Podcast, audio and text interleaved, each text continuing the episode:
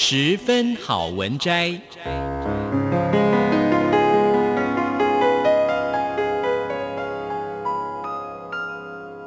十分钟的心灵补给站。无论是快乐还是悲伤，不管是白天或是黑夜，阅读一篇好文章，也许只要短短十分钟，却能在你的心头低回，往复不已。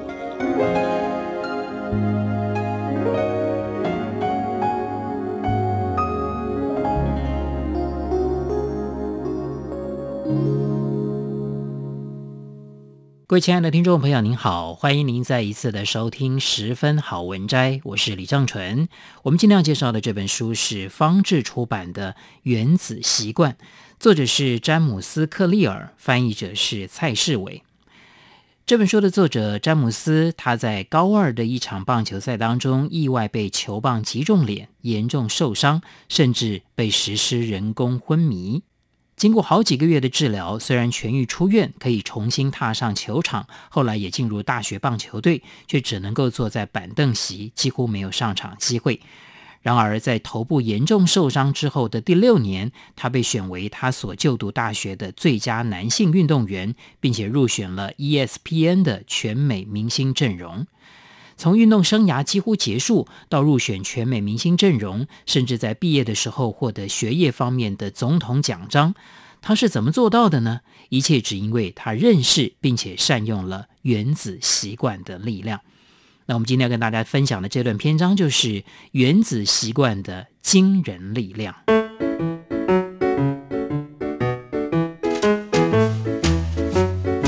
二零零三年的某一天。英国自行车协会的命运改变了。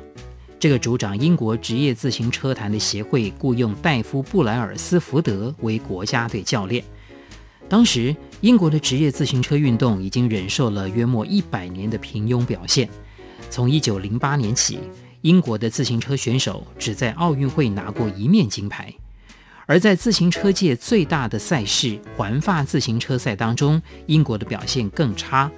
长达一百一十年的时间里，没有一位英国选手在这项赛事当中夺冠。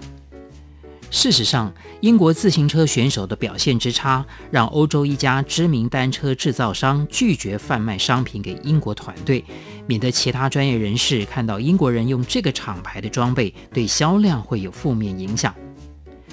布莱尔斯福德之所以受雇，便是要将英国自行车协会放上一条新的轨道。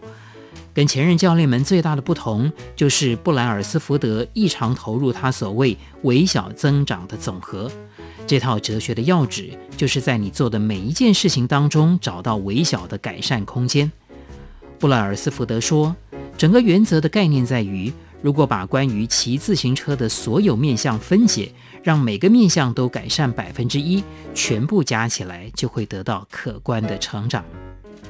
布莱尔斯福德跟他的教练团队一开始做的小调整，可能在你的料想之内。重新设计单车坐垫，使其更为舒适；在轮胎上涂抹酒精，增强抓地力；要求选手穿上电热式紧身裤，让肌肉在骑车的时候维持理想温度；使用生物回馈感应器监控每个选手对不同训练的反应。在风洞测试不同的布料，让室外比赛的选手换穿室内比赛服，因为那更轻，也更符合空气力学。然而，他们并未止步于此。布莱尔斯福德跟他的团队继续在被忽略、未被料想到的地方寻求百分之一的改善，测试不同的按摩油，看哪一种能够让肌肉最快恢复。雇请一名外科医师来教导选手如何洗手，以减少感冒的几率；为每个选手找出能够带来最佳睡眠品质的枕头跟坐垫。他们甚至把后勤卡车的内壁漆成纯白，以便察觉到往往会被看漏的细小尘埃，避免其影响到精确调教过的比赛用车。当数百个这类微小的改善累积起来，成果来得比所有人的预想都快。布莱尔斯福德接掌之后，短短五年，英国自行车队就在2008年的北京奥运称霸公路赛跟场地赛项目，拿下六成的金牌，惊天动地。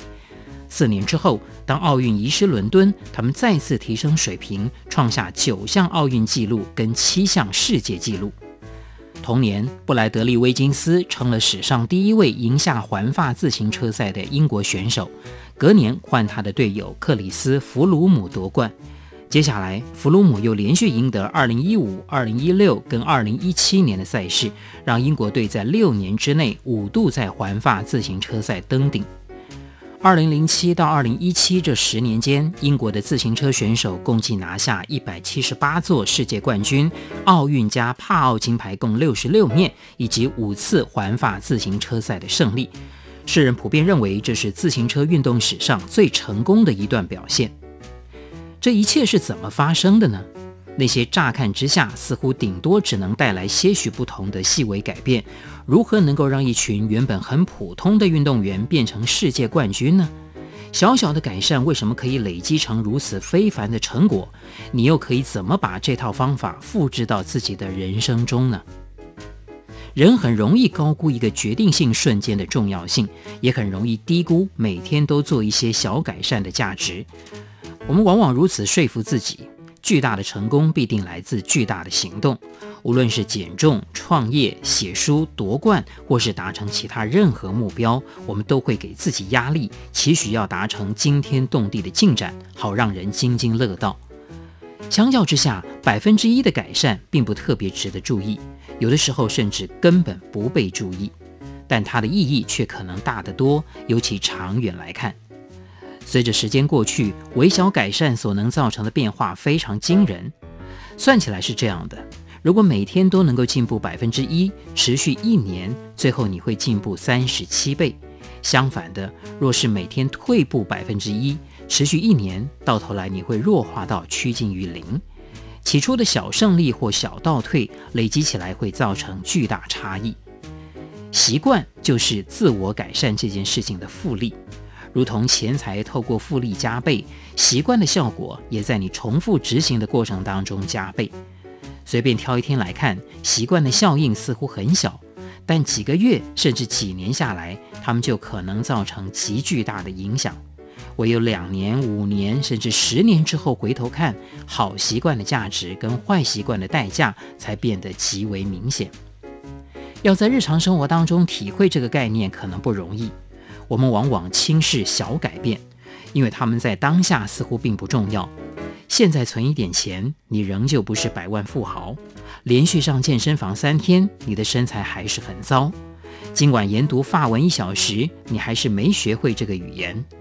我们做出一些改变，成果却似乎总是来得不够快，于是我们回归先前的惯例。不幸的是，变化的缓慢步调也同时让恶习悄悄生根。今天吃一餐乐色食物，体重计上的指针不会移动太多。今晚因为加班忽视家人，他们不会怪你。把当天应该做的案子拖到隔天，通常之后还是会有时间完成。单一决定很容易被漠视。然而，当我们日复一日重复百分之一的错误，复制不当决策跟细微过错，并将小借口合理化。这些小小的选择就会像以复利计算一样，变成有害的后果。这边退步百分之一，那边退步百分之一，最终导致问题的就是这许多过失的累积。习惯的改变造成的影响，近似于飞机路线调整区区几度产生的结果。假设你要从洛杉矶飞到纽约，如果飞行员从洛杉矶国际机场起飞的时候，将飞机的航向往南调三点五度，飞机就不会抵达纽约，而会降落在华盛顿特区。同样的，日常习惯的微小改变，也能将你的人生引导到非常不同的目的地。做出好百分之一或糟百分之一的选择，在当下似乎没差。但是经过横越一生的时间放大，便会决定你是怎么样的人，或是你能成为怎么样的人。造就成功的是日常习惯，而不是千载难逢的转变。各位亲爱的听众朋友，我们今天介绍的这本书是方志出版的《原子习惯》，非常谢谢您的收听，我是李正淳，我们下一次空中再会。